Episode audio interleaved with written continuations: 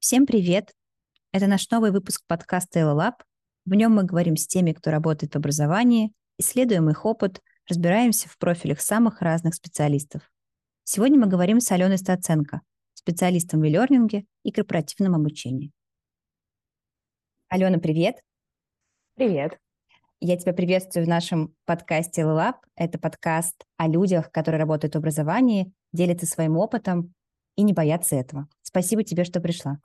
Спасибо большое, что пригласила. А, я напомню, что мы пишем этот э, эпизод в рамках темы месяца, которую исследуем в сообществе, тема профилей специалистов и методистов, которые занимаются обучением и развитием, потому что нам кажется, что эти профили очень разные, люди занимаются совершенно разными задачами, и очень хочется посмотреть, а как у других. Давай сегодня поговорим про корпоративное обучение, про мир IT и все то, чем ты живешь последние несколько лет. Расскажи, пожалуйста, про свой какой-то карьерный путь. А, будет очень интересно узнать, как ты пришла в корпоративное образование. Um, ну, у меня вообще история про то, как я пришла в IT, это как раз вот тема, как войти в IT. Вообще свой карьерный путь я начинала с а, отельно-ресторанного бизнеса. Я работала в сетях Four Seasons и Marriott здесь, в Санкт-Петербурге. И, собственно, оттуда я вообще получила первое понимание того, что такое корпоративное обучение, потому что это очень большие сети мировые, и там очень сильно была выстроена как раз вот эта преемственность а, знаний, передача знаний, наставничество в каких-то моментах. И в целом обучать а, ребят я начала еще там, но это, конечно, было никакое не онлайн-образование, это все было вот передача из рук в руки. А, периодически это было на сильно большом потоке, потому что сезон не щадит никого. А, и потом пришла пандемия, когда мы все, кто работал в ресторанах и в отелях, оказались, по сути, без работы, потому что, конечно же, не предполагалось работа таких заведений. И я поняла, что это отличный шанс мне сменить сейчас карьерный трек. Я открыла для себя педагогический дизайн, открыл для себя e-learning. А, я обучалась а, на курсах по педдизайну онлайн, конечно же, с учетом пандемии. И нашла работу в IT-компании, куда я очень давно хотела попасть. А, собственно, там я была специалистом именно по iSpring, по созданию онлайн-курсов. Чуть-чуть вернусь да. к моменту с корпоративным обучением э, в, в отельном э, да, бизнесе. Это же очень э, такой необычной, нетипичной, кажется, э, сферой для образования, по крайней мере, не так часто звучит. Можешь пару слов рассказать о том, что у тебя было за роль, какие проекты вы делали, каким обучением ты занималась? Ну, там э, нету такого понятия, как проекты по обучению или что-то такого плана. А, как правило, вот у таких, по крайней мере, больших сетей, которые очень сильно переживают за свою репутацию, особенно это касается сети Four Seasons, а, есть огромный толстенный мануал с кучей правил о том, как нужно себя вести, как нужно общаться, как нужно делать то или иное. И мне повезло, я была в команде открытия отеля Four Seasons у нас в Санкт-Петербурге. И первые три месяца два месяца у нас были только обучение. Мы не работали как коктейль, мы не принимали гостей. Соответственно, два месяца мы изучали, как быть э, стафом вот такого высококлассного отеля.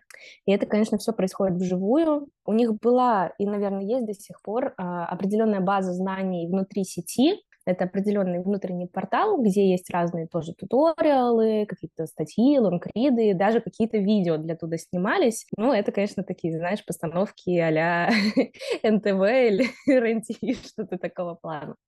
А Оказалось бы, Four Season. Ну, это снимали сами э, ребята, сам персонал, это не какие-то приглашенные были актеры, поэтому, конечно, выглядело это все а, забавно, по крайней мере. А, мы со своей стороны занимались тем, что мы подгружали туда какие-то свои практики, что-то, что мы открыли, что для этого никто в Four этого не знал. Особенно у нас была специфика российских гостей, это всегда определенное, определенное открытие происходит. А, и в том числе, конечно же, мы вели базу по нашим гостям, то есть там их преференсы, там, что им можно, что нельзя, что им нравится, что не нравится. Это вот в таких больших сетях это постоянная практика, чтобы гость приезжал, чувствовал себя как дома, что его знают, даже если он там никогда не был. То есть там обучение вот именно такого плана, знаешь, как э, наставничество и просто передача знаний, чтобы руководители владельцы этой сети были уверены, что в любой точке мира сервис будет на едином уровне, на едином очень высоком уровне. В Мариоте чуть-чуть было с этим попроще, но там была другая история, там очень много ребят э, аутсорс, то есть это ребята, которые все время меняются, это не постоянный став. И там было обучение порядка, что у тебя с утра приходят новые ребята, и тебе за полчаса нужно им объяснить, как вообще, что такое гости, как с ними нужно общаться. Ну, в общем, там такой, знаешь, экспресс-курс молодого бойца. И почти каждый день у нас кто-нибудь один такой новый добыл. И вот там была такая история больше. Слушай, ну круто. И такой, значит, э, опыт э, больше социального обучения, да, хотя и была некая ЛМС, э, было какое-то хранение базы знаний, но все равно опыт и знания передавались от человека к человеку, а ты выступала неким посредником и организатором, или знания проходили через тебя? А, в Мариоте это уже проходило через меня, я была непосредственно как носителем этих знаний и тем, кто передавал эти знания, да, в достаточно большом объеме. Интересно, как это на самом деле на тебя повлияло, потому что побыть в роли некого эксперта и методиста и преподавателя, в общем, это уникальный опыт, на мой взгляд. И хоть и считается, что невозможно в одной программе быть всем, а, иногда такое случается, и это все равно дает какой-то новый опыт, э, который позволяет тебе двигаться дальше. Так, окей, давай тогда двигаться дальше. В общем-то, твой офигенный отельный опыт как-то помог тебе дальше в IT-сфере или э, это совершенно было про другое, и только, э, только новое обучение позволило тебе войти в профессию? Нет, конечно, бэкграунд отельный мне очень сильно помог, потому что, во-первых, у меня был очень большой опыт работы в межнациональной команде, потому что это мировые сетки, и, в принципе, общение с э, людьми абсолютно из разных мест, э, что касается гостей. Поэтому как раз вот компания, в которую я первая пришла идти, а, я туда пришла в команду саппорта, тьютера, ну, вот, которая именно, моя задача была перенести все обучение в ЛМС. У нас там были ребята из больше, чем 30 стран разных. И этот бэкграунд, э, он мне очень сильно помог, потому что я уже понимала, какая есть специфика у них э, в общении, в коммуникации, в даже восприятии информации. Иногда очень сильно есть э, различия именно у людей из разных культур. Есть даже очень книга классная, называется, по-моему, «Карта культурных различий» или как-то так, там прекрасный сидит индеец, длинной такой трубкой ее курит, очень советую почитать, если кому-то нужно понять, как работает мозг у людей из разных культур. В общем, да, мне это очень сильно помогло, а, и плюс мне помогло опыт группировки вот этих знаний, то, что нужно быстро передать самую, вот, э, знаешь, мякотку, чтобы человек был готов уже выходить в поле, а саппорт — это как раз тоже работа с большим потоком разных самых клиентов, опять-таки из разных абсолютно точек мира, и ребят нужно было ну, там, конечно, подольше, у них было три недели обучения, а не полчаса, но все равно за три недели впихнуть в человека очень большое количество информации, а там а, компания занималась различными финансовыми инструментами, и там, конечно, прям объем информации был очень большой, и технический, и финансовый, по общению и так далее. Соответственно, там вот я занималась непосредственно перекладыванием вот всего этого обучения, которое у них происходило полностью э, живьем, то есть это были вебинары живые, встречи и так далее. Это все нужно было перенести в лмс -ку. Я работала с нашими внутренними экспертами, в том числе языковыми, потому что обучение мы делали изначально на английском, а потом мы еще переводили на испанский, бразильский, португальский. А, мы распределяли на пять разных регионов, потому что у них тоже там свои спецификации по, хотя бы даже по законодательству, с чем обязательно нужно быть знакомым. И мы это сделали достаточно быстрый срок, а, было очень здорово. И потом оттуда я уже переходила в компанию, в которой сейчас работаю. И тут уже, конечно, история совсем другая. Тут уже мы развиваем менеджеров, тут мы уже развиваем какой-то хайпо наших, наш какой-то кадровый резерв, для того, чтобы в следующем году у нас были ребята, которых можно выращивать, потому что с рынка, боюсь, будет сложновато искать IT-специалистов. Вот, то есть тут уже, конечно, задачи совсем другие, но, тем не менее, вот эта история с IT-спецификой какой-то, она, конечно же, сохраняется, безусловно. Слушай, а получается, что вот это культурное различие в людях а, сильно аффектит на то, как устроено обучение, на твой взгляд? Что вот какого-то критичного, может быть, ты заметила там пару тезисов, особенностей, которые сильно повлияли? Или а, культура мышления, или культура даже вот, да, там, в связке с тем, откуда человек, какой национальности? Вот что ты про это думаешь? А, есть очень большая разница в том, как вообще люди воспринимают информацию, потому что даже то, как преподают в школах, казалось бы, сколько лет со школы проходит до этого момента, как люди работать начинают. Но тем не менее, а даже в школах по-разному преподают. Я думаю, многие видели эти прекрасные видосы в Инстаграме, как в китайских и японских школах учат умножать числа, где там с палочками, штрихами. Совершенно отличается от того, как обучают у нас, например, в России. И, конечно, это очень сильно влияет на то, как люди привыкли учиться. У нас, мне кажется, в принципе, в России нет такого понимания, как привычка учиться. Это вот сейчас только-только начинается вот с этим лайф-лернингом и всем вот этим. У них э, очень сильно отличаются, например, ребята из Южной Америки, прекрасные бразильцы и э, многие другие страны. Им очень важна коммуникативная часть. То есть им очень сложно воспринимать материал, если он только дается теоретически или, вот, например, только в, лежит в лмс формате курса, и никак на практике с ними никто это не отрабатывает. То есть там очень а, маленькая вероятность, что человек будет, по крайней мере, уверенно себя чувствовать с этими знаниями.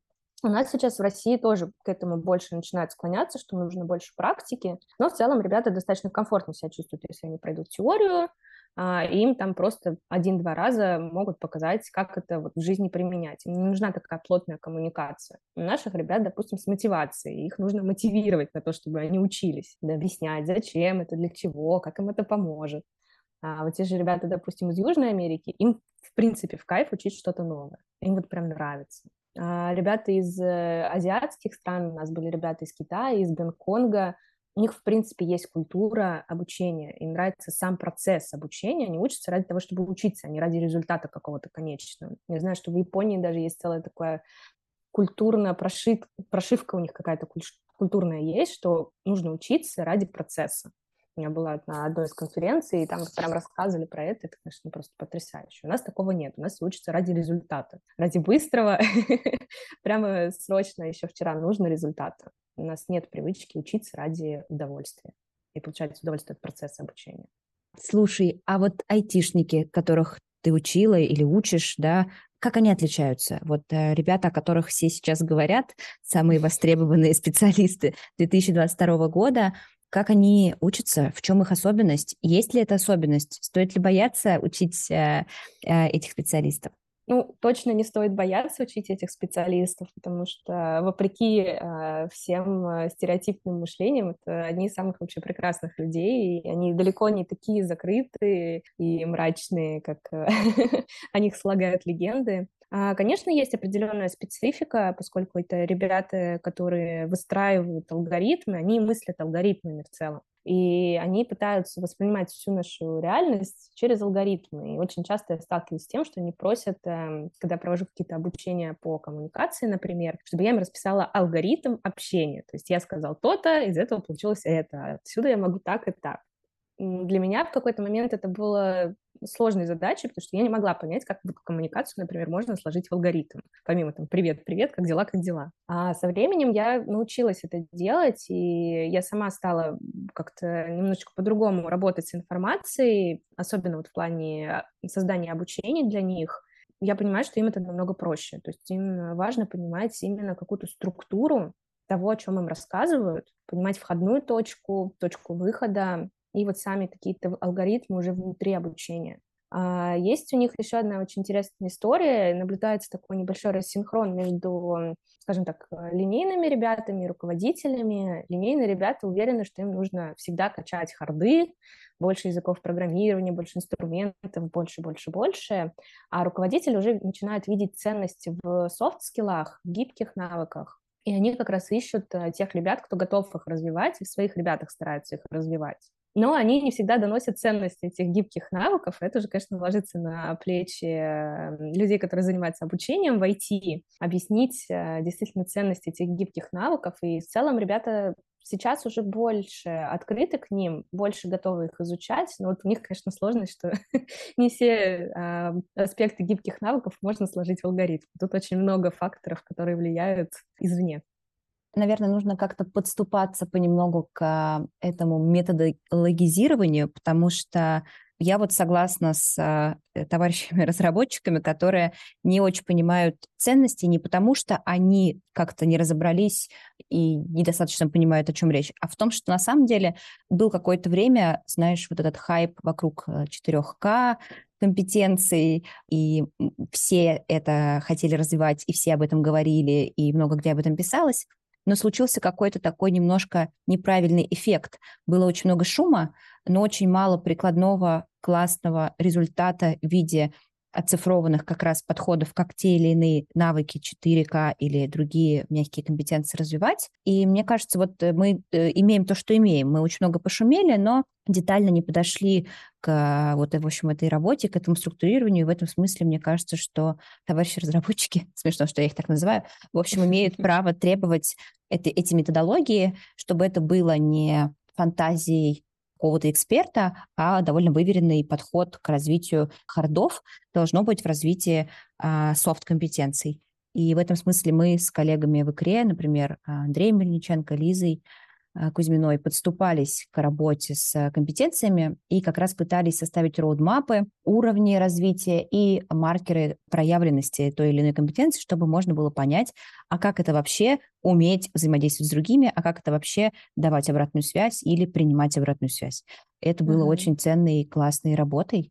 И я хочу вернуться чуть-чуть к разговору про то, а, если мы знаем, какие они, и знаем их запрос, то как ты конкретно строишь свою работу, да, внутри а, компании. Ты сама создаешь эти программы, выстраиваешь процессы их разработки, и если да, то на что он похож, или отдаешь на аутсорс и как бы контролируешь исполнение подрядчиком. В целом, сами программы э, я создаю самостоятельно. Мы стараемся все-таки цеплять э, те же гибкие навыки к хардам, потому что у нас очень э, специфичный стек, потому что у нас очень специфичная в принципе, функционал нашей компании. Мы занимаемся хранением данных, у нас э, живые сервера э, стоят в России. И не очень, вот то, что да, говорила про какие-то методологии уже, да, проверенные. Вот у нас как раз эта история не очень заходит, потому что ребята как раз не очень видят, как методологию, которую кто-то придумал, адаптировать на наши реалии. Поэтому мы составляем сами, сами программы обучения, и в целом у нас сейчас ну, буквально там пару недель назад заанонсили уже в компании у нас очень большой проект по а, описанию как раз компетенций всех направлений работы в нашей компании. Там мы как раз описываем и хард-скиллы, и софт-скиллы, и пока мы больше сфокусировались на том, чтобы описать, что мы хотим видеть от наших специалистов, и мы даем какие-то сторонние, проверенные нами ресурсы, и уже следующим этапом мы смотрим на то, что нужно будет делать именно вот программы обучения, курсы какие-то, чтобы это были внутренние знания, шеринг внутренних знаний. А, но пока это у нас идет как э, во второй итерации. У нас есть еще обучение наших руководителей, конечно же.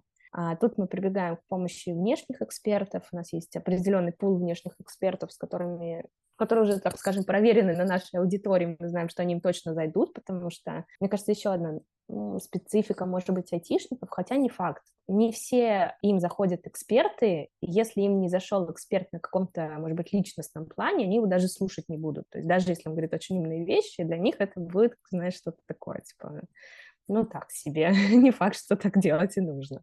Поэтому мы не сильно экспериментируем с внешними экспертами, больше доверяем тем, кто с нами уже давно работает, и мы, собственно, с ними совместно, как правило, разрабатываем программы, то есть у нас нет такого, что мы полностью отдали подрядчику, и так периодически смотрим. Мы работаем очень плотно в сцепке, вместе разрабатываем саму внутрянку обучения, я тут больше выступаю как методист, да, чтобы тоже адаптировать под наши реалии, чтобы это было максимально приближено к их задачам э, в рамках именно, опять-таки, нашей компании, нашей специфики. Кейсы мы даем всегда из нашей практики. Им так э, явно это намного полезнее, и даже по обратной связи ребята говорят, что круто, что это не про какую-то там пиццерию где-нибудь там, неизвестно где. Очень почему-то любят э, тренеры, эксперты про пиццу рассказывать. Прям вот типа наши живые кейсы, кто-то такой, о, я даже знаю, типа, про кого это там было, но он уже с нами не работает, так что, типа, все нормально.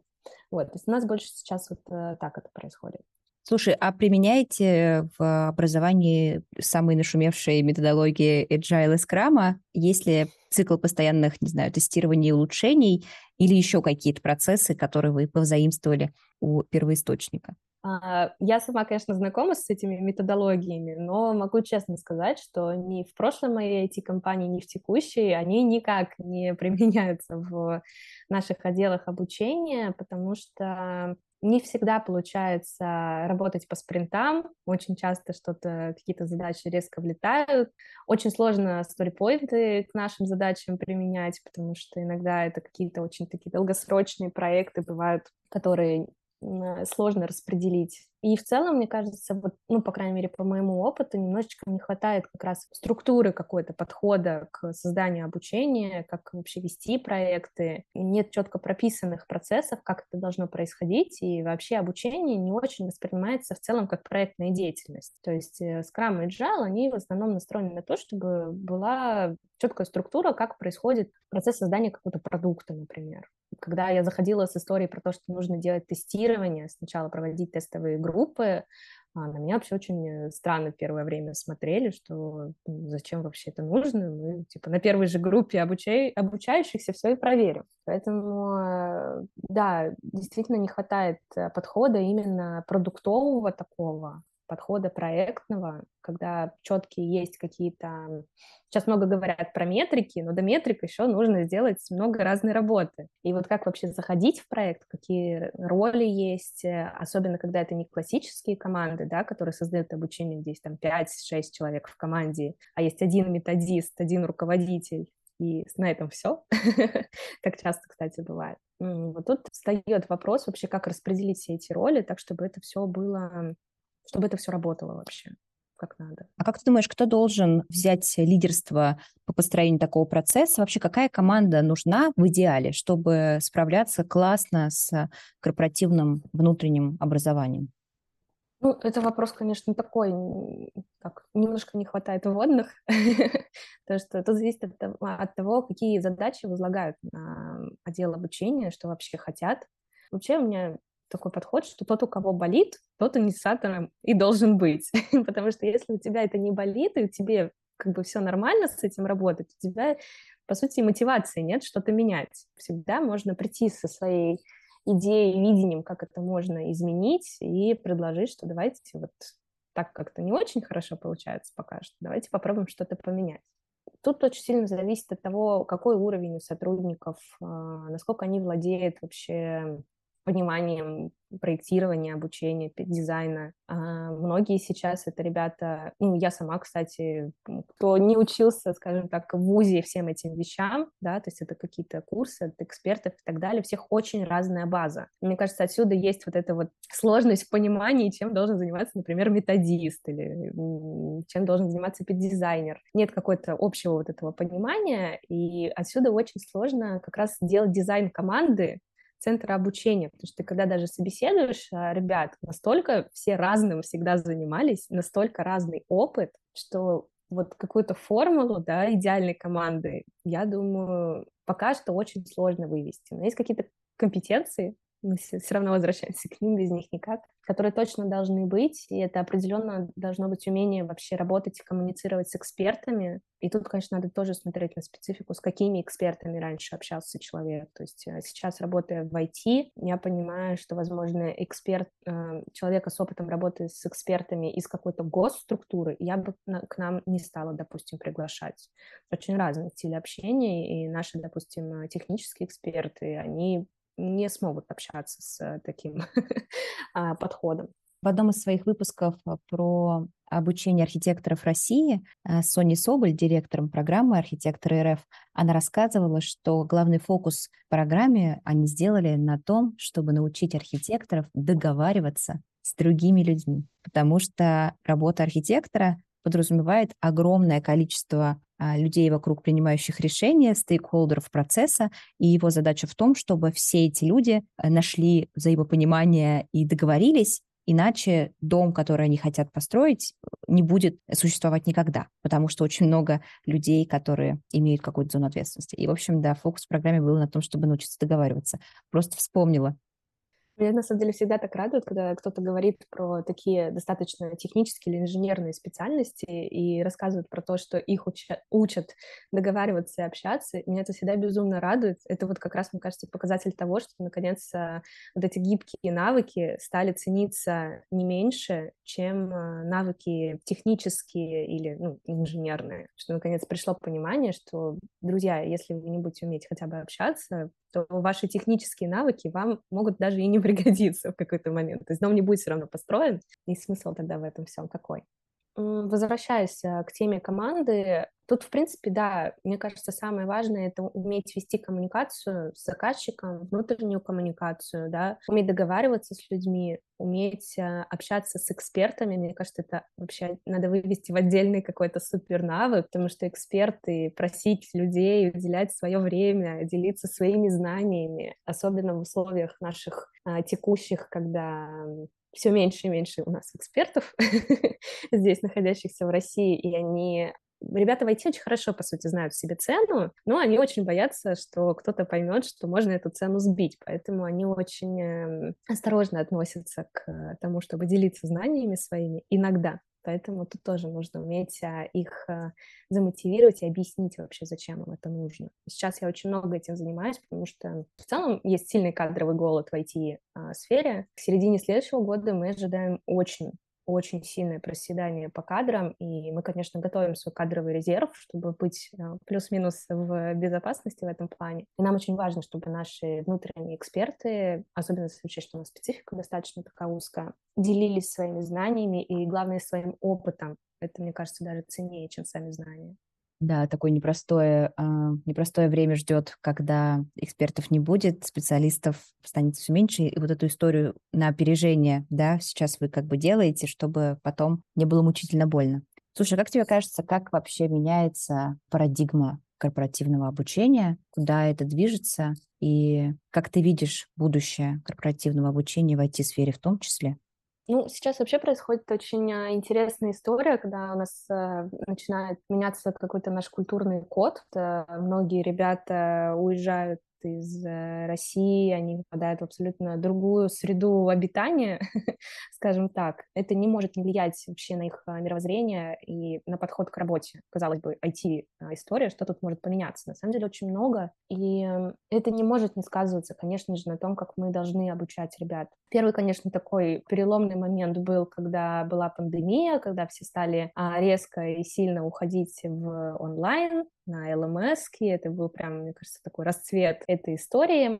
И сейчас мы опять, получается, приходим к той ситуации, когда нам нужно удаленно обучать ребят, но если тогда это было им интересно, это было что-то новое, вау, мы там в зуме, не в зуме, мы в Майра, не в Майра, то сейчас всем это достаточно сильно надоело. Людям хочется живого общения. Мы два года сидели, общались онлайн. Потом у нас был перерыв, когда вроде как начинали мы взаимодействовать и офлайн, и мы старались тоже, а, сами мы проводили обучение офлайн, и ребят в офис всячески приглашали. И сейчас у нас история, когда нам опять, по сути, нужно работать с ними в онлайне, и тут уже история про то, как делать это для них интересней и персонализированней. То есть чтобы это был подход именно более точечный, формировать какие-то группы, знаешь, э, как группа по интересам, но только по зонам роста. То есть мы видим ребят с какими-то определенными зонами роста, и мы работаем вот уже с ними конкретно, более точечно. Я вообще считаю, что очень хорошо все новое и все интересное, но не стоит в это сразу окунаться с головой, как э, наверняка ты помнишь, был э, бум с микрообучением, с этими маленькими курсами, в том числе и в Телеграме, где-то еще вроде казалось очень здорово и классно, но, по крайней мере, по той информации, которая у меня есть, это не сильно всем, не совсем всем зашло, и не очень сильно показало какую-то свою отличную да, эффективность от э, классического формата курсов.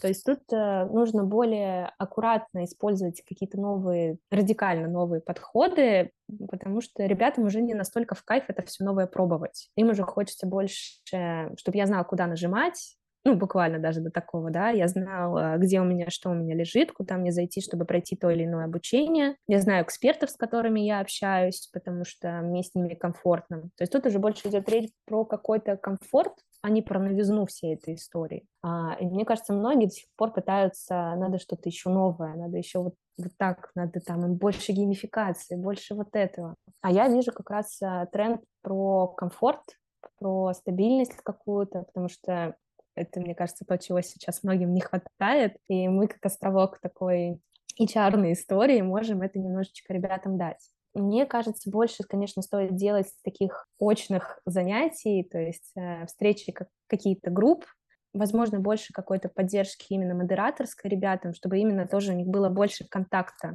может быть, не только с экспертом, но и с, вот, там, допустим, представителем а, обучения, который просто будет говорить, что, ребята, все молодцы, мы все молодцы, вот вам еще то, вот вам еще это, ну, что-то такого плана. Мне кажется, вот как-то так это должно происходить. И сейчас еще очень важно не терять актуальность. Мне кажется, раньше в моем опыте так остро не стоял вопрос актуальности а, материалов, которые мы держим в курсах. Многие курсы делались, и, собственно, они оставались так, как они создались, там, ну, год, например, дай бог, чтобы год, чтобы вообще к ним возвращались. А сейчас у нас очень сильно все меняется. Даже не могу сказать, что это касается только IT-сферы целом очень часто что-то меняется, заканчивая тем, что мы больше не можем, например, платить телефоном, да, и нам нужно вспоминать что-то старое. А, как, допустим, я очень долго искала, где у меня вообще кредитная карточка. И ребята, которые работают, э, допустим, в банках, им нужно вспоминать вот те знания, которые могут им понадобиться, если у них клиенты не помнят,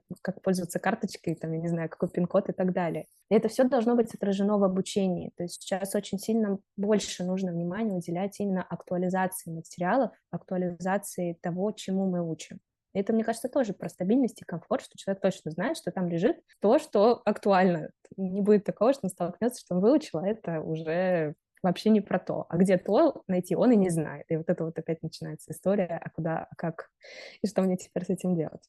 Алена, ты такие важные вещи сказала, мне так это созвучно, особенно первый тезис о образовании, об образовании как островке стабильности, я с точно таким же фокусом вот запускала этой осенью редизайн, потому что мне самой, как эксперту и куратору, нужно было нечто предсказуемое, нечто стабильное в моем календаре с расписанием, с результатом, с четкими пониманием процесса, то, что не рухнет, то, на что я могу даже опереться в каком-то смысле.